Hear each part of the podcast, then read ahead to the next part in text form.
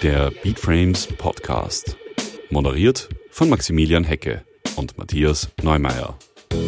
Heute treffen wir Dr. Thomas Müller, einen der führenden und bekanntesten Kriminalpsychologen der Welt. Der Alltag des Bestseller-Autors dreht sich meistens um die Abgründe der menschlichen Psyche. Seit mehreren Jahrzehnten interviewt Dr. Müller in hochsicherheitstrakten Serienkiller, um deren Verhalten zu verstehen, um andere Morde besser und schneller aufklären zu können. Ob jeder von uns das Potenzial zum Mörder hat, wie Unternehmen auf die Folgen veränderter Kommunikationsformen reagieren müssen und wie man herausfindet, ob man bei der Partnerwahl auch wirklich richtig liegt, das erfahren wir heute in der neuen Folge des Speedframes Podcasts.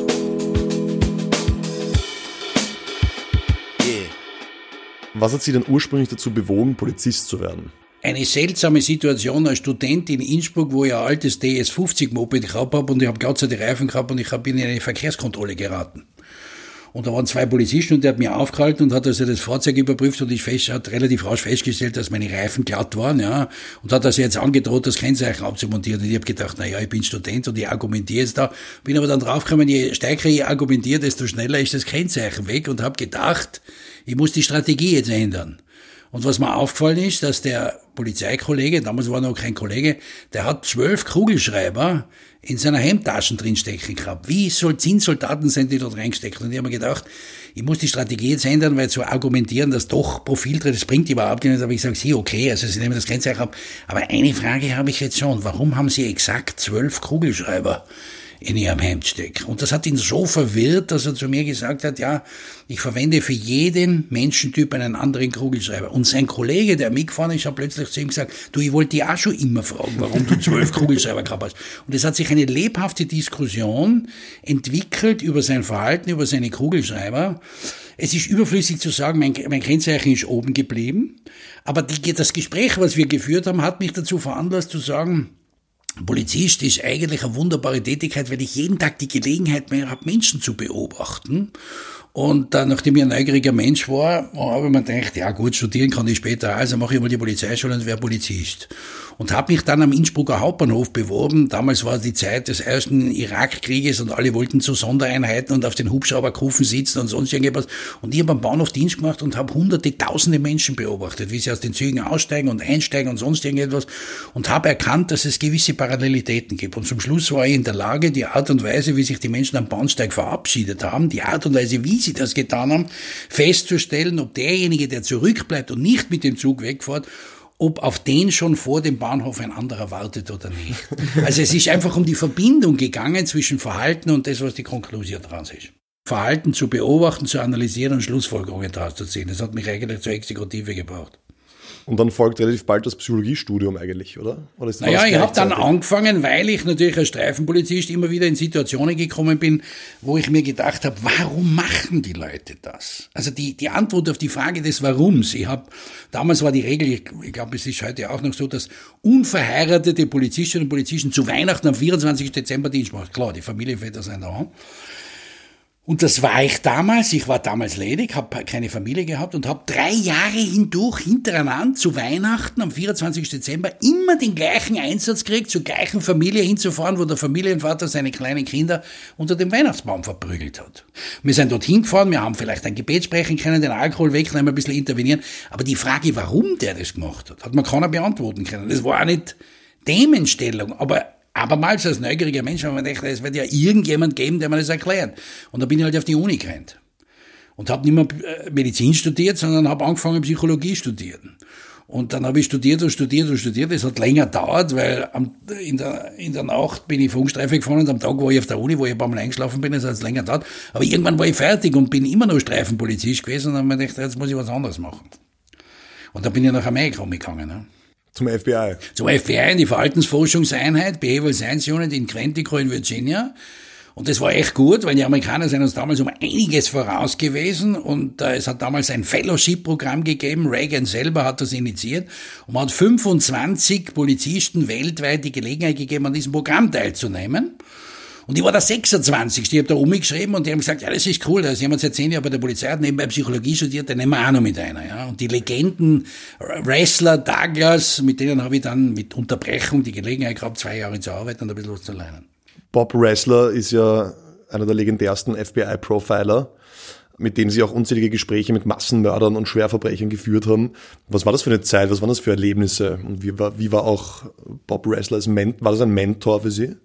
Zweifelsohne. Also ich habe ihn kennengelernt, da hat er, da war er schon außerhalb des FBIs, aber er hat lange Zeit hat er die Behavioral Science Unit geleitet und ich habe ihn in Wien kennengelernt, wo, wo es eine Schulung gegeben hat über Geiselnahmen.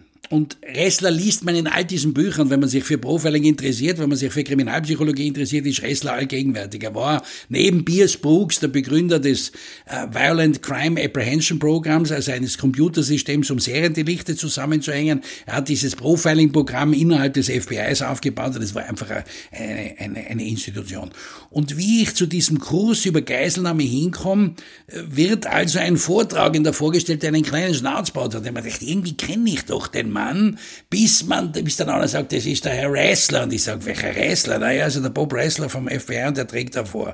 Und es hat einen Übersetzer gegeben, weil die, der Cruz war in Österreich da, und der hat Wirtschaftsenglisch gemacht, aber was mit der Sprache der Kriminalistik relativ wenig zu tun hat. Ja, und nachdem ich in Amerika drüben war, beim FBI und die, die, die sprachlichen Nuancen gekannt habe, habe ich gesagt, ach, du tust dir unwahrscheinlich schwer, das mit übersetzen. Und der Restler ist zu mir gekommen und hat gesagt, what are you doing? Habe ich gesagt, ja, ich baue den kriminalpsychologischen Dienst auf. Hat er gesagt, ja, das schaut er sich an. Und ist am zweiten Tag zu mir ins Büro gekommen und hat also da meine Bücher gesehen und die Fälle und sonst irgendetwas, wo ich rumgefahren bin und was ich gemacht habe. Und hat er gesagt, ja, also, wenn Sie wollen, bilde ich Sie aus, aber Sie müssen flexibel sein. Habe ich gesagt, ja, schaut dann auch aus, bin ich flexibel. Na gut. Also, ein paar Tage später habe ich ein Fax von ihm bekommen und er hat gesagt, wir sehen uns am Montag in Kuala Lumpur. Da sage ich, Teufel auch Kuala Lumpur. Ja, wir müssen da interviewen, ja. Und äh, drei Wochen später hat er geschrieben, also, wir müssen, ich weiß nicht, nach Peking fahren, irgendeinen Serienvergewaltiger interviewen und dann hat es wieder einen Fall in Südafrika gegeben, was dazu geführt hat, dass meine damaligen Chefs im Innenressort relativ narrisch worden sind, weil ich habe gesagt, ich fahre da und da und da hin. Habe halt Urlaub und Zeitausgleich und alle möglichen Dinge verbracht, aber es war eine gute Zeit, weil er mir sehr viel beigebracht hat. Bin in sehr vielen Fällen involviert gewesen, habe viele Leute ähm, getroffen und er hat auch die, mir die Möglichkeit gegeben, Mitglied in der amerikanischen Akademie für forensische Wissenschaften zu werden. Und das ist das Eldorado, wenn Sie so haben wollen, für alles, was in der Forensik ist, ja, in der Zahntechnologie, um Leichen zu identifizieren, Pathologie, Kriminalpsychologie und so weiter. Und da habe ich natürlich viel gelernt. Was auffällt, Sie wehren und distanzieren sich immer wieder gegen den Begriff Profiler. Mhm. Wie kommt's?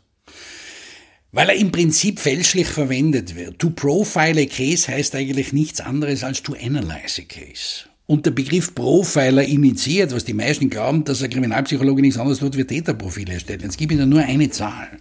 Ich habe in meiner beruflichen Karriere als Kriminalpsychologe fürs Innenressort im In- und Ausland oder als Sachverständiger ein bisschen mehr als 1000 Tötungsdelikte analysiert aber vielleicht in ein bisschen mehr als zehn Fällen tatsächlich ein Täterprofil erstellt. Also Sie sehen das Missverhältnis.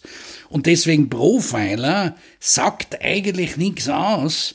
Es heißt eigentlich, wir analysieren den Fall und die Kernaufgabe ist die sogenannte Tatortanalyse. Also wenn Sie haben wollen, ist Kriminalpsychologe, glaube ich, der richtige Begriff. Profiler ist eine, eine ähm, eine Übernahme eines schönen Medienbegriffes, aber im Prinzip ist er eigentlich falsch und er ist verwirrend.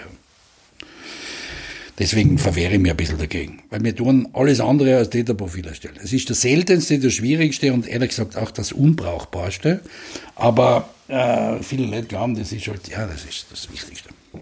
In welchen Fällen hilft es dem Fall, dass man so weit kommt, dass man sagt, ich schaffe jetzt ein Täterprofil, um die Person zu finden, weil sie gesagt haben, es bringt auch teilweise nicht viel? Naja, ich habe nicht gesagt, es bringt nicht viel, sondern es ist das Seltenste, das Unbrauchbarste und auch das Schwierigste. Und ich möchte Ihnen kurz erklären, warum. Was ist die Basis der Kriminalpsychologie? Wir operieren ja auf der Basis, dass wir nicht Menschen beurteilen, sondern nur Verhalten. Ich muss eigentlich über Menschen etwas aussagen, die ich noch nie getroffen habe. Ich habe nur den Tatort. Und es geht auf ein einfaches Prinzip zurück. Jedes menschliche Verhalten, die Schuhe, die Sie tragen, das Büro, was Sie einrichten, den Schreibtisch, den Sie haben, das Auto, was Sie fahren, den Partner, den Sie sich auswählen, all diese Entscheidungen, die Sie im Leben treffen, sind nicht zufällig, sondern sie gehen auf ein bestimmtes persönliches Bedürfnis zurück. Das heißt, Verhalten ist immer bedürfnisorientiert. Jetzt, wenn jemand etwas Konstruktives macht, also meinetwegen Sie organisieren irgendetwas, um ein schönes Interview zu machen oder richten sich Ihren Schreibtisch oder Ihr Büro ein, oder jemand macht was Destruktives, er begeht einen Mord, Beide müssen Entscheidungen treffen, aber die Entscheidungen sind nicht willkürlich, sondern sie repräsentieren einen Teil ihrer persönlichen Bedürfnisse. Und jetzt kommt was Wichtiges. Es gibt so viele Bedürfnisse, wie es Menschen gibt. Und wenn Sie jetzt einen Saal haben mit 100 Leuten, wenn Sie da drin keine zwei Menschen finden, die gleichen Schuhe anhaben, die gleiche Brillenfassung, die gleiche Uhr und die gleiche Sakko, die gleiche Krawatte. Und wenn Sie ins größte Fußballstadion Europas reingehen, nach Barcelona zum Beispiel, da gehen über 40.000 Leute rein, finden Sie auch keine zwei Menschen. Und das ist das Prinzip. Wir machen jetzt eine umgekehrte Klassifizierung. Ich habe einen Tatort und schaue mir die einzelnen Entscheidungen an. Ich muss das Verhalten herausholen und wenn ich dieses Verhalten jetzt mit vielen anderen Fällen vergleiche, wird es plötzlich zu einem individuellen Verhalten und ich kann die Person zwar unbekannt, aber doch eindeutig psychologisch identifizieren. Diese Entscheidungen passen zu einer ganz bestimmten Person. Und die Kunst ist jetzt, aus dieser sogenannten Tatortanalyse, ich habe also die Entscheidungen, die er getroffen hat, noch einmal eine Schlussfolgerung zu ziehen und das kann ich nur machen, indem ich viele einzelne dieser Einzelentscheidungen mit vielen anderen Fällen vergleiche und die haben es nicht immer. Und wenn Sie mich fragen, in welchen Fällen haben sie es erstellt? Eines der markantesten Fälle, wenn Sie sich vielleicht daran erinnern, in den, in den 90er Jahren haben wir den, den Briefbombenfall in Österreich gehabt. Das war deshalb sehr schwierig, weil in der Geisteswissenschaft, in der Psychologie können wir ja nicht messen. Wie messen Sie denn Fleiß, Konzentration, Intelligenz, Gefährlichkeit, Resilienz? Wir können die Kubatur von dem Raum ausmessen. Ich kann Größe, Breite, Gewicht Ihres Mikrofons ausmessen. Wir können sogar den Sauerstoffgehalt jetzt mit in den Raum messen und in einer Stunde, wo wir fertig sein. Aber wie messen Sie Verhalten? Und Verhalten messen wir, indem wir vergleichen. Messen bedeutet Vergleichen in der Psychologie. Und wenn ich jetzt einen Tatort analysiere und ich habe ein bestimmtes Verhalten, der verwendet ein Messer, sticht zu, der eine sticht fünfmal zu und der andere 25 Mal. Warum? Was bedeutet das? Und das kann ich nur, indem ich mit zig anderen Fällen vergleiche. Und wenn ich sie aber nicht habe, kann ich auch keine Schlussfolgerung daraus ziehen. Und Täterprofile sind das Ziehen einer Schlussfolgerung aus einer bereits getroffenen Schlussfolgerung. Und jetzt merke ich es, dass es immer schwieriger wird. Klar, ich brauche ja. also ganz exakte Eingabedaten und viele Vergleichsfälle und tatsächlich etwas zu sagen. Geben wir vielleicht auf ein konkretes Beispiel. In, in Bestie Mensch, das ist ja einer ihrer Bestseller, erzählt sie von Interviews mit Lutz Reinstrom. Das war der Hamburger Serienkiller, der seine Opfer nach tagelanger Folter und äh, anschließender Zerstückelung in Säure aufgelöst hat. Wie kann man sich diese Konversationen vorstellen? Können Sie uns da so einen Einblick geben? Wie läuft sowas ab? Also verstehen Sie das nicht falsch, aber die Konversation läuft genauso ab wie wir jetzt, nur ohne Mikrofon. Ja? Ich sitze also in einer Zelle, unterhalte mich mit jemand, der ein Wissen hat, was ich nicht habe wie er ganz bestimmte Opfer auswählt, wie er manipuliert, ob er plant oder nicht plant, was er tut, wie er, vorgang, äh, wie er vorgegangen ist. Und das ist eben der große Vorteil, ich bin weder Staatsanwalt, noch bin ich ein ermittelnder Beamter. Das heißt, mein Gesprächspartner weiß, ob er mir jetzt anlügt oder nicht anlügt, es verändert sich sein Leben nicht. Und diese Gespräche kann man sich nicht vorstellen, dass man einfach hingeht und sagt, jetzt plaudern wir ein bisschen, sondern ich muss alle Daten, alle Fakten, alle Informationen, alle Gutachten, also rechtsmedizinische Berichte und Fotos mehr oder minder im Kopf haben. Dass wenn er sagt, na ja, ich habe zwei, dreimal hingestochen, dass ich sage, nicht ganz. Der Rechtsmediziner spricht von 67 Mal. Es geht mir also um die Interpretation von bestimmten Verhalten. Und jetzt gebe ich Ihnen ein Beispiel. Es geht mir zum Beispiel darum, warum jemand nach einem Tötungsdelikt ein Opfer, was er umgebracht hat, zudeckt.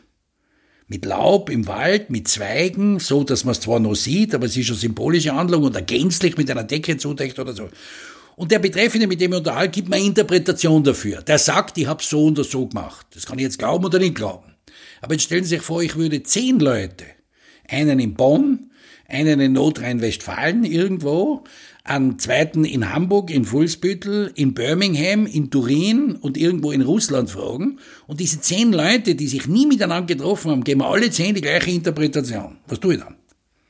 Da kann ich vielleicht, nicht gerade statistisch korrekt, aber im elften oder zwölften Fall zu einem bestimmten Verhalten selbst eine Interpretation hergeben, ohne dass ich es jemals gemacht habe.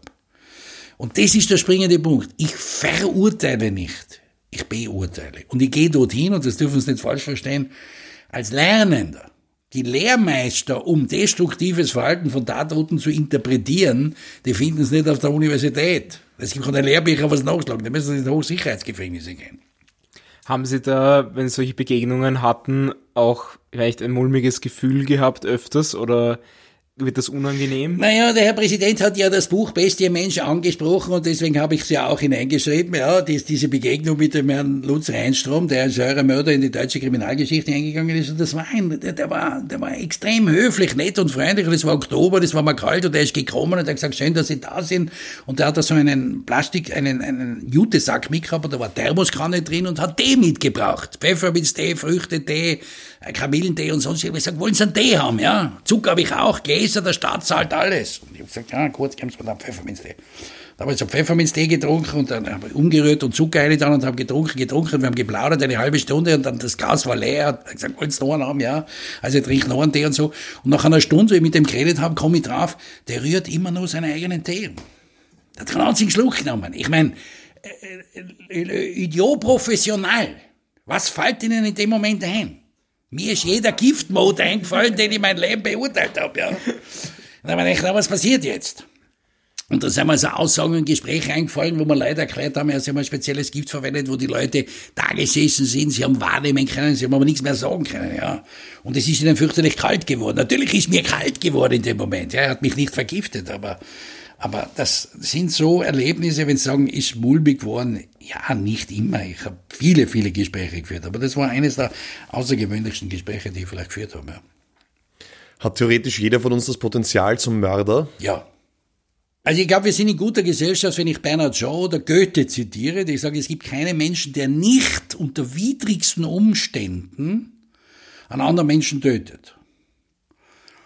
Die widrigsten Umstände, das unterschreibe ich. Ich gehe sogar noch einen Schritt weiter und sage, derjenige, der noch nie darüber nachgedacht hat, einen anderen umzubringen, der ist mir suspekt. Aber jetzt müssen Sie Folgendes wissen. Der blitzende Gedanke des Hasses, über die Idee, es wirklich zu tun, zur planenden Vorbereitung bis zur Umsetzung der Tat, ist ein ewig langer Weg. Also stelle ich Ihnen eine Frage.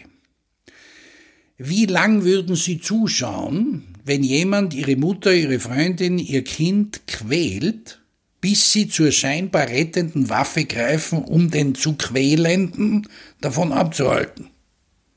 Nicht lang wahrscheinlich. Sehen Sie? Und wenn ich Sie aber jetzt frage, sind Sie bereit, jemanden umzubringen, würden Sie mit der Inbrunst der Überzeugung sagen, nein. Also das sind die widrigen Umstände. Und deswegen, wenn wir die Leute fragen, kann eigentlich jeder jemand um und sagen, ja. Aber es ist die Frage des Motivs. Gibt es eigentlich, weil Sie erzählt haben, äh, Sie auch sehr viel international unterwegs waren, äh, viele kulturelle Unterschiede also die sie, die sie auch beachten müssen in der Art, wie Menschen handeln oder warum sie Taten setzen? Oder gibt es Grundmotive, die sich durchziehen in jeder Kultur? Zwischen Motiv und Verhalten ist in der Regel ein großer Unterschied. Ja? Also Verhalten ist die Antwort auf Ihre Frage ein klares Ja. Die Kultur ist ein Filter.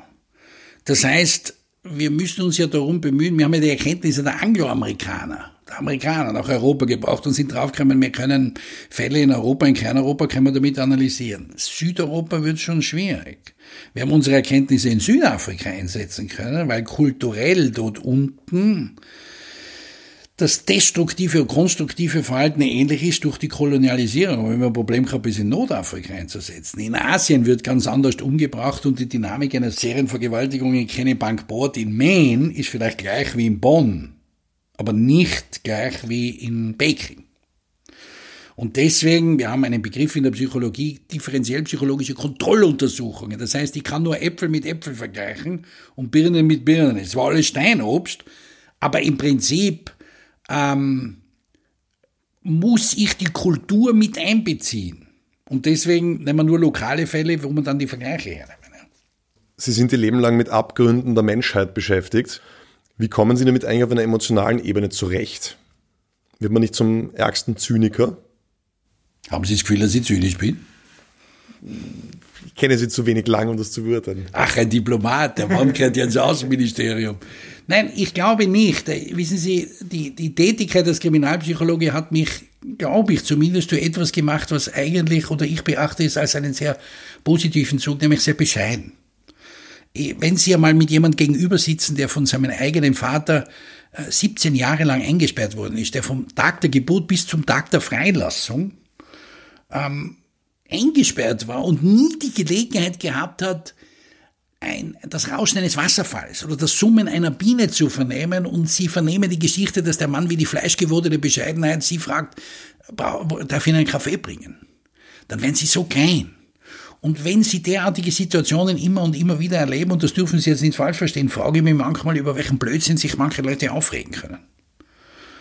Aber was ich sehr gerne tue, ist, ich halte mich sehr gerne in freier Natur auf, ja, und ich vernehme auch noch das Rauschen eines Blätterwaldes. Und äh, ich, ich, ich, ich habe auch die Gelegenheit, mich daran zu erfreuen, dass ich wirklich einmal einen Sonnenaufgang gesehen habe. Aber dann haben Sie das letzte Mal in einem Heuschober übernachtet, meine Herren.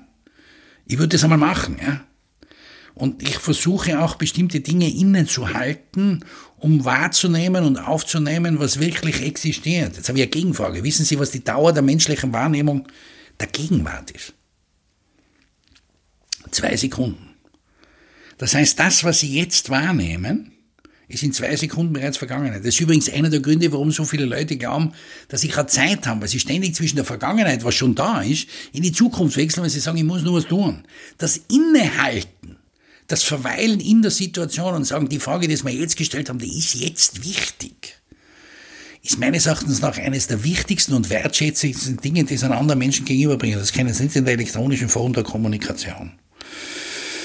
Sie sind jung, Sie sind aufstrebend, Sie sind erfolgreich, meine Herren. Sie sagen, Sie haben mich das erste Mal vor, ich weiß nicht, 18 Jahren in Alpbach getroffen, da waren es 12 oder 14 und haben einen, Vortrag, einen Vortrag gelauscht. Sie schicken heute WhatsApp-Nachrichten, SMS schickt so keiner mehr, Social Medias, das ist Ihnen alles vertraut. Aber wenn Sie wirklich Ihre Holde verzaubern wollen, sage ich Ihnen, gehen Sie in die nächste Papeterie und schicken ihr einen Brief.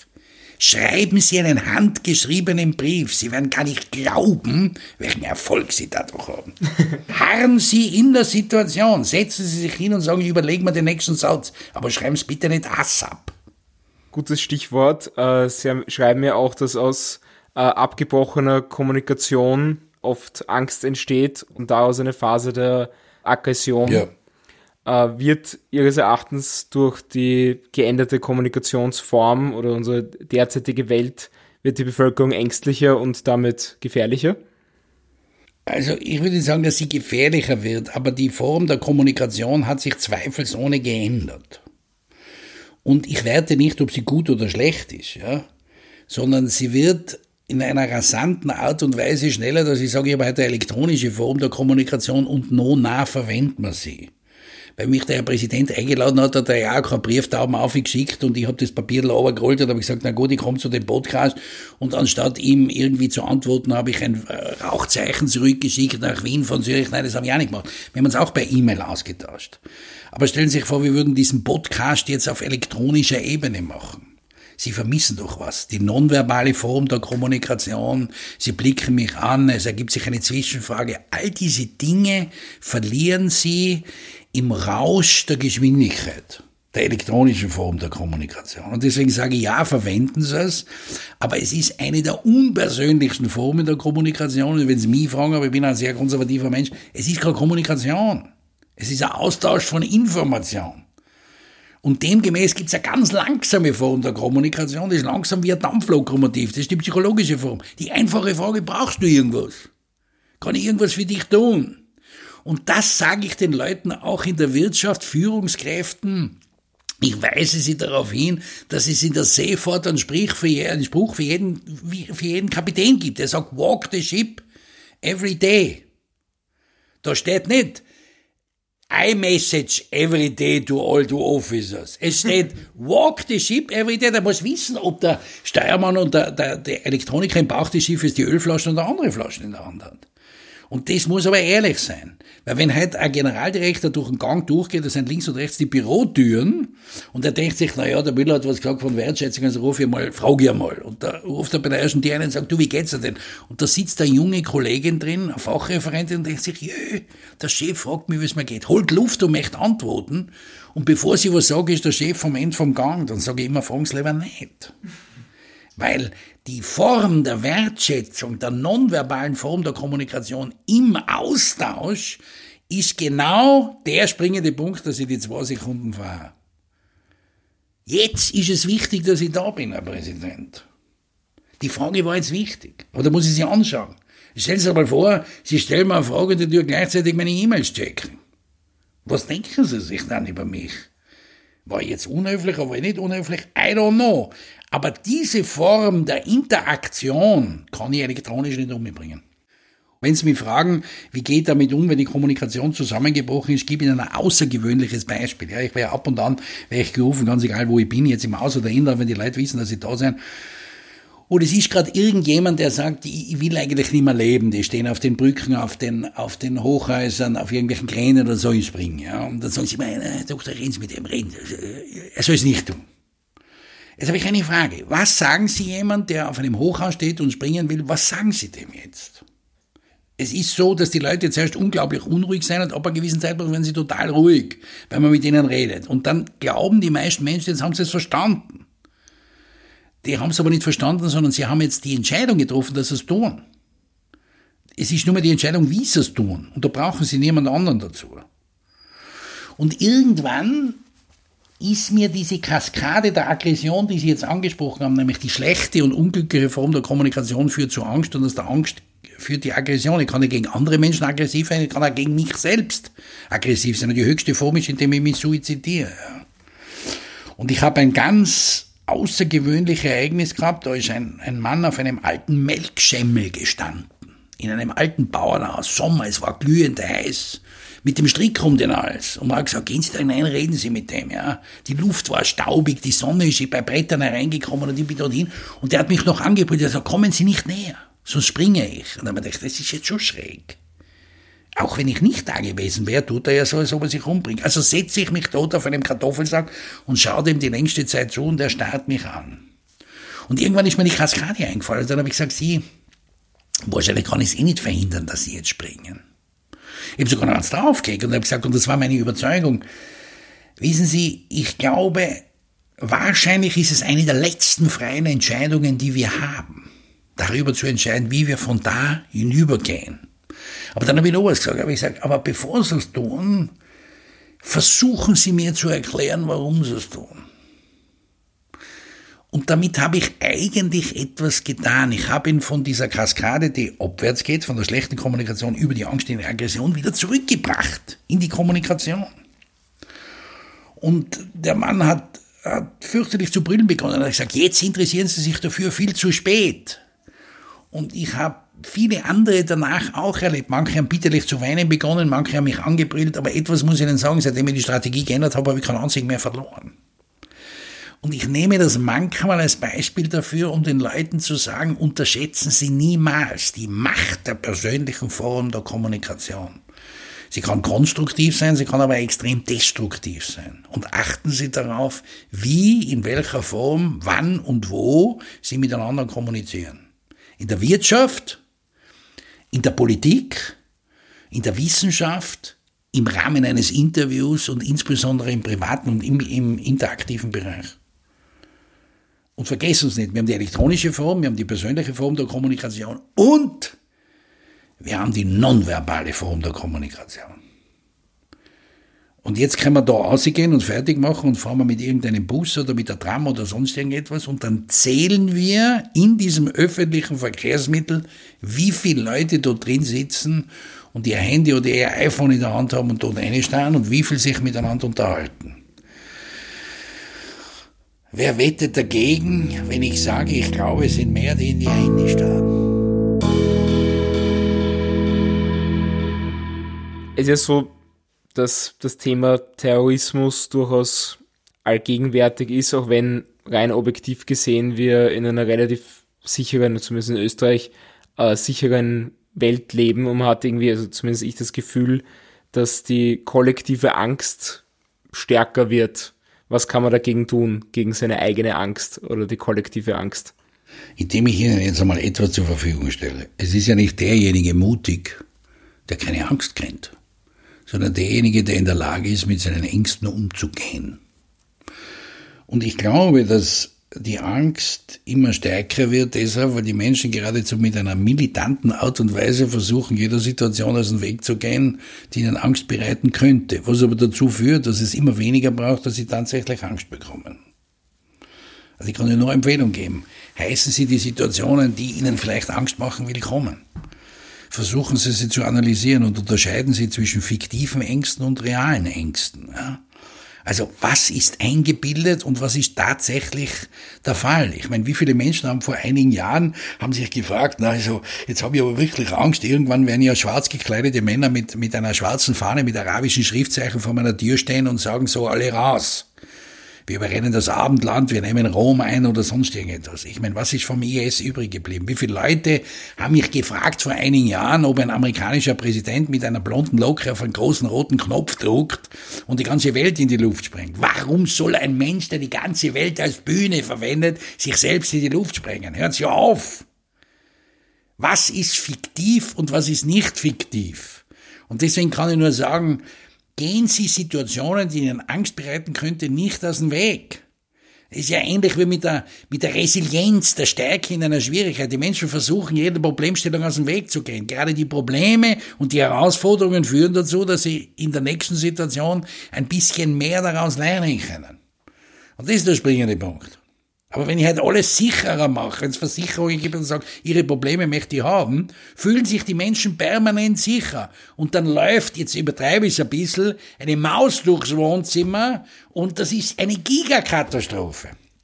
Und etwas, was sie machen können, und das haben wir leider Gottes ein bisschen verlernt, ist, es, ist, es gibt eine mächtige Waffe um dagegen anzukämpfen. Das ist Antizipation, vorherzusehen, was in einer Situation ist. Und wir leben halt Tag und Tag eine. Fragen Sie einen Landwirt vor 50 Jahren, der hat im Winter das Werkzeug herrichten müssen, um im Sommer die Ernte einzuholen. Und auf Bauernhäusern in der Steiermark und in Tirol hat es eben noch geheißen, du, wenn, der, wenn das Gewitter aufzieht, musst du wissen, bevor der Blitz einschlagt, wo die Kerze unter Streichholz ist. Vorausschauend denken, das müssen wir halt nicht mehr. Wir können halt Tag und Nacht einkaufen gehen. Sie finden Weihnachten, Sommer, Winter, wenn es schneit, wenn es regnet, am 24. Dezember immer irgendwo ein Geschäft, wo sie einkaufen gehen. Wir müssen uns halt immer darum kümmern, dass wir Nahrung bekommen.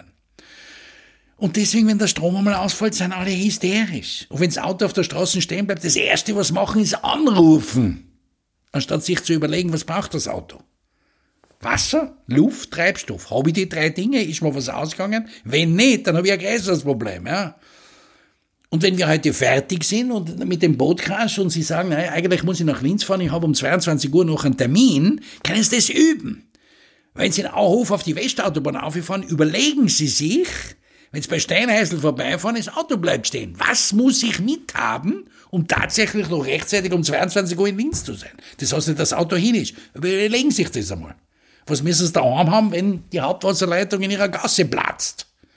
Machen Sie das einfach. Sie müssen das nicht hysterisch machen, aber setzen Sie sich mit unangenehmen Dingen auseinander, dann werden Sie plötzlich kleiner. Tun Sie es nicht mehr, werden die kleinen Dinge immer größer. Sicher auch eine Geschichte, die ähm, auf die Arbeitswelt sehr gut umzulegen ist. Ja, sicher. Sie sind ja oft auch als Speaker auf Wirtschaftsevents eingeladen. Was kann man als Unternehmer von Ihren Skills und Ihren Erkenntnissen lernen? Naja, ich versuche den, ich mache das nicht sehr oft, aber ab und an glaube ich, zur Diversifizierung ist es gut und Sie merken bei, bei Vorträgen, insbesondere durch die Fragen der Teilnehmer und Teilnehmerinnen und Teilnehmer, wo sie ihre Grenzen erreicht haben und wo sie weiterentwickeln können. Notabene, jetzt mache ich ganz kurz die Klammer auf, als Vortragender auf einer Universität möchte ich Ihnen sagen, können Sie eine Frage einer Studentin oder Studenten sicher so beantworten, dass sicher sein können, der fragt nicht mehr nach. Aber es gibt eine Institution, da müssen Sie gut sein. wissen Sie, wo das ist? Eine Kinderuniversität. Es gibt große Universitäten, die machen Ende August oder sowas, machen sie für 10, 12, 14, 16-Jährige, machen sie, wenn sie da versuchen, etwas zu erklären aus der Kriminalpsychologie und da hat er so ein kleiner Knips etwas nicht verstanden, dann denken sie sich, naja, jetzt beantworte ich die Frage so, der sagt aber nicht, gibt sich nicht damit zufrieden, sondern sagt, das habe ich jetzt noch nicht verstanden, dann sind es noch komplizierter. Da merken sie, wo ihre Grenzen sind. Und deswegen halte ich ganz gern manchmal Vorträge interdisziplinär von Leuten, die überhaupt keine Ahnung von der Kriminalpsychologie haben, weil ich gezwungen bin, auch komplexe Abläufe sehr einfach in der Sprache der anderen zu verstehen. Das gibt mir die Möglichkeit, mich weiterzuentwickeln. Aber ein, ein Basiszug, der mir wichtig ist, ist den Leuten zu erklären, glauben Sie doch nicht alles, was die Leute sagen.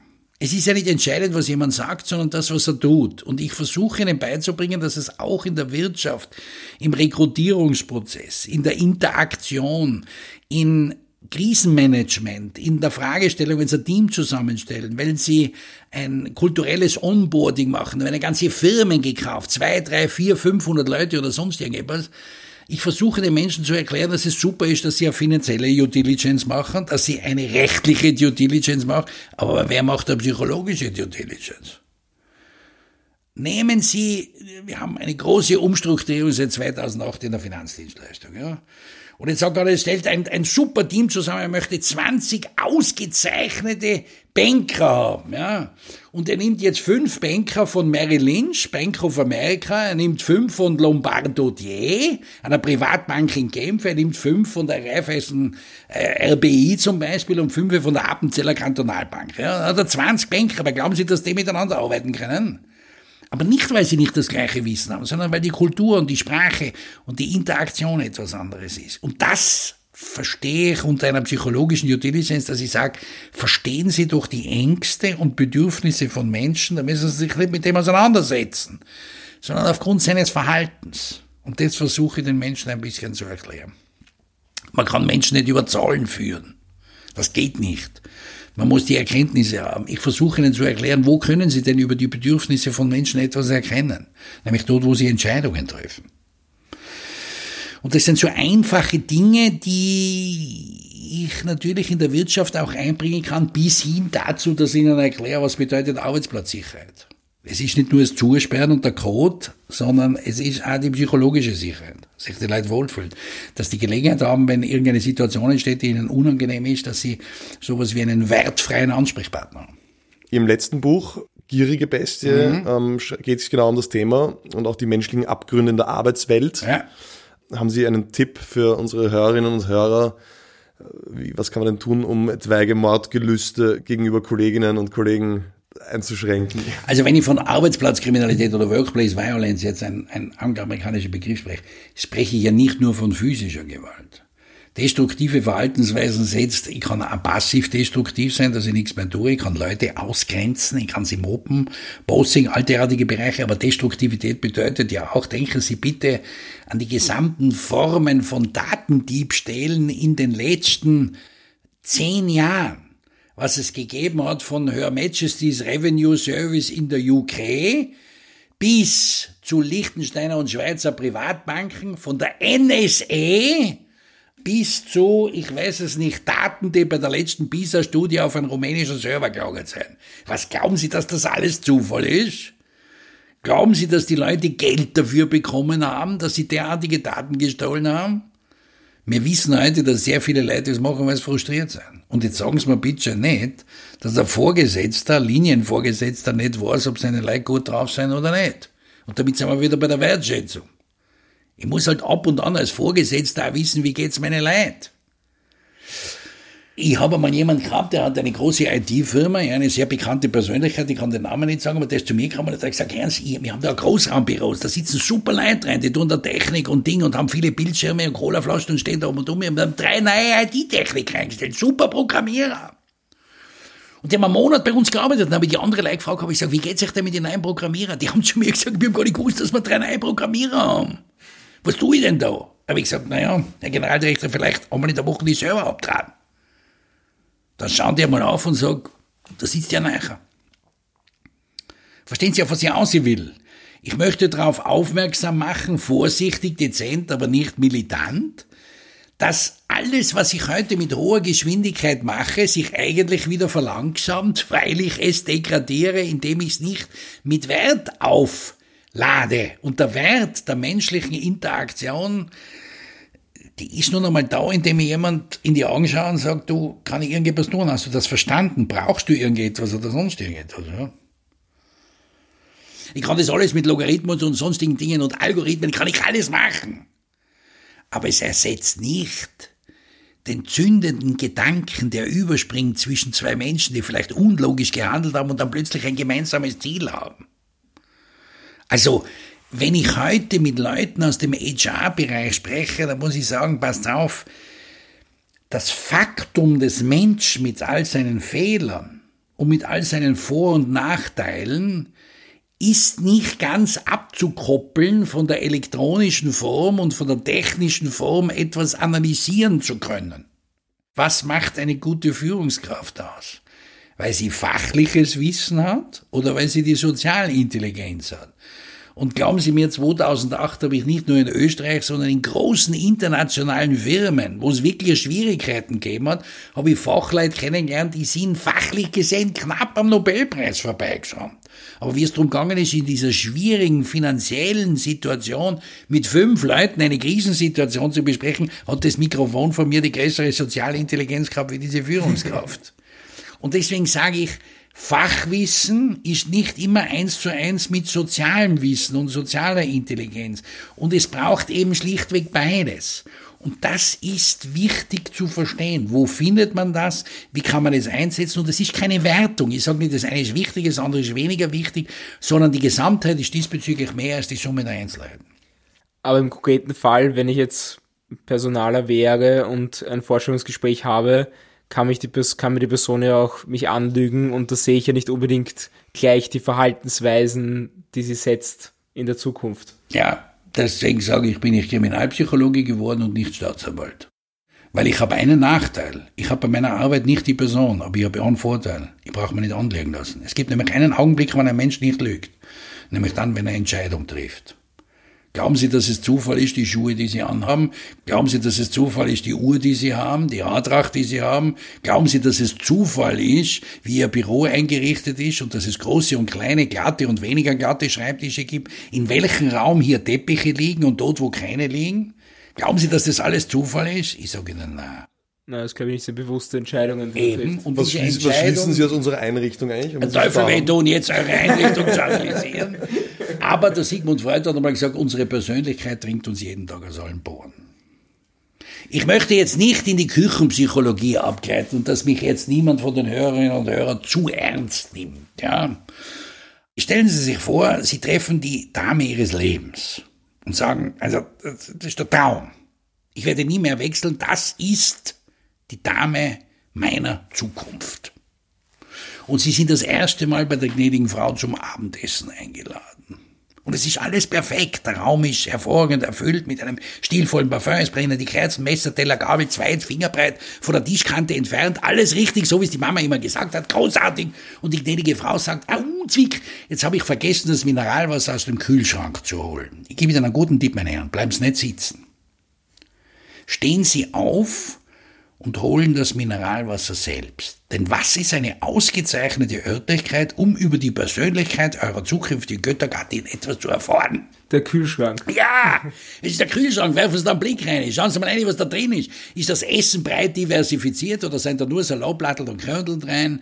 Sind die Tomaten einzeln hineingezählt, jedes einzelne Fach mit Küchenrolle ausgelegt oder rinnt bei der Milchpackung oben was aus oder ist ein kleiner Pelz auf die Marmeladgasel? Also Größe, Gewicht, Inhalt einer Hand, das ist das Badezimmer. Und jetzt, damit die Hörerinnen nicht sagen, das ja unglaublich, was der Müller da sagt, meine Damen, was ist eine ausgezeichnete Örtlichkeit, um über die Persönlichkeit des zukünftigen Göttergarten etwas in Erfahrung zu bringen. Ich kann Ihnen sagen, schauen Sie in das Auto rein. Größe, Breite, Gewicht, Anzahl der Reifen, Anzahl der Antennen, die Hosenträgerguten, die da drin sind, die unsäglichen Accessoires, die da herumliegen, ohne die er nicht fahren kann, wie fingerlose Handschuhe oder sonst irgendetwas. Glauben Sie, dass das alles Zufall ist? Wir drücken unsere Persönlichkeit aus, indem wir bestimmte Entscheidungen treffen. Aber ich sage jetzt nochmal bewusst dazu, mit Augenzwinkern habe ich das jetzt erklärt, aber vielleicht ein bisschen dargestellt, dass die Entscheidungen, die Menschen treffen, etwas über sie aussagen. Und das versuche ich den Leuten beizubringen und zu sagen, es ist super, dass sie ein CV haben. Es ist großartig, dass sie Referenzeinkünfte aus einholen. Es ist großartig, dass sie, ich weiß nicht, lange Beschreibungen von Menschen haben, was sie alles getan haben oder sonst irgendetwas. Aber vergessen Sie doch bitte auch auf eine zusätzliche Information, die Entscheidungen, die die Menschen in ihrem Leben getroffen haben. Die tragen sie jeden Tag vor sich her. Und Sie haben offensichtlich die Entscheidung getroffen, durchaus auch eine medienwirksame Person zu sein. Sind sehr viel in der Öffentlichkeit unterwegs. Was sagt das über Ihre Persönlichkeit aus? Da möchte ich jetzt was sagen, Herr Präsident. Das ist erstaunlich, weil es gibt manche Leute, die sagen, ah, der Müller ist in der Öffentlichkeit ist ein, ein entsetzlicher Narzisst. Ja? Und andere sagen, ähm, wenn ich zufälligerweise, wenn mich jemand anruft und sagt, Sie, wir haben genau drei Minuten oder vier Minuten Zeit, sagen Sie mir alles, was Sie über Täterprofile wissen, ja, dann sage ich immer noch, was tun wir mit den restlichen dreieinhalb Minuten? Dann sagen Sie, der ist unfreundlich. Jetzt möchte ich Ihnen etwas sagen, um Ihre Frage zu beantworten. Weil Sie sagen, naja, öffentlich wirksam, Sie sind in der Öffentlichkeit. Sie haben mich gefragt, ob ich Ihnen für diesen Podcast zur Verfügung stehe. Sie haben mich gefragt. Jetzt habe ich zwei Möglichkeiten. Ich sage, es interessiert mich nicht. Dann kann sagen, das ist eigentlich ziemlich unhöflich. Ich habe höflich gefragt oder sonst irgendetwas. Jetzt gebe ich Ihnen dieses Interview, dann garantiere ich Ihnen, wird es viele Leute geben und sagen, es ist ja schon wieder in der Öffentlichkeit. Jetzt will er wieder einen Podcast machen. Oder ich sage, Sie haben ein höfliches Mail geschrieben, Sie haben wertschätzend gesagt, das können wir machen ich nehme mir die Zeit, ich tue mich sauber vorbereiten und sonst irgendetwas und ich habe gesagt, ich nehme eineinhalb Stunden Zeit und dann reden wir drüber. Bin ich jetzt narzisstisch, weil ich das Interview gebe? Oder schätze ich das Wert, was Sie mir zur Verfügung gestellt haben? Suchen Sie sich jetzt aus. Bin ich jetzt öffentlichkeitswirksam unterwegs oder versuche ich jetzt jemand etwas zu geben, weil er höflich angefragt hat? Und ich sage immer das Gleiche, sucht es euch aus. Weil mir ist es in der Zwischenzeit egal, ob die Leute sagen, ich bin ein Narzisst, weil ich in der Öffentlichkeit bin, oder weil manche Leute sagen, naja, aber jetzt habe ich schon lange nichts mehr von ihnen gehört. Wenn jemand kommt und sagt, ich nehme mir die Zeit, ich habe inhaltlich ein paar Fragen, nehmen Sie die Fragen. Sie haben sich ja vorbereitet, ja. Sie haben sich Zeit genommen. Sie haben mich daher eingeladen. Sie haben mir gesagt, wo ich hinkommen kann. Und deswegen mache ich das gerne. Ich kann es nicht immer machen, weil meine und ihre Zeit auch begrenzt ist. Aber wenn sich jemand vorbereitet oder wenn jemand sagt, ja, jetzt aber schnell, schnell oder sonst irgendwas, dann nehme ich mir auch einmal das Recht heraus zu sagen, nein, das mache ich jetzt nicht. Bei uns in der Markenberatung nennt man das relevante Differenzierung. Was ist Ihre relevante Differenzierung zu Ihren Mitbewerbern? Warum, warum sind Sie einer der führendsten äh, und bekanntesten Kriminalpsychologen? Ja gut, weil ich vielleicht das relativ früh damit begonnen habe. Und gutes Eigenmarketing. I don't know, das müssen Sie beurteilen. Ich weiß nicht, ob ich gutes Eigenmarketing habe. Ich habe mir nie über Marketing nachgedacht. Die Leute sagen, haben Sie eine Homepage? Sage ich, habe ich nicht. Haben Sie Flyer? Nein. Sind Sie auf Social Media Kanälen? Sage ich, nein. Nutzen Sie eigentlich irgendeine Form von Social Media? Nein. Wissen Sie, was ich mache? Wenn jemand mich fragt, können Sie einen Vortrag halten. Versuche mich maximal vorzubereiten, indem ich sage, wie viele Leute kommen, aus welchem Bereich seien die Sagen Sie mir ein bisschen, was diese Leute für Erwartungshaltungen haben und dann bereite ich mich vor. Es gibt keinen Vortrag, der bei mir gleich ist wie ein anderer. Es ist vollkommen unterschiedlich, ob ich einen Fachvortrag vor Rechtsmedizinern oder Staatsanwälten halte oder ob ich halt für eine Bank, für eine Versicherung, für ein Unternehmen wie, ich weiß nicht, die Werkzeuge herstellt oder sonst irgendetwas. Mir geht es darum, dass ich dort ausgehe und das Gefühl habe, ich habe jetzt maximale Qualität für die Leute gegeben, die sich die Zeit genommen haben, mir zu halten mir, mir zuzuhören. Ich, ich brauche eigentlich kein Werbemedium. Ich versuche über meine Qualität etwas zu machen. Und jetzt kann ich sagen, ja, der ist narzisstisch, jetzt halt er wieder einen Vortrag. Oder ich sage, ich möchte einfach gut sein.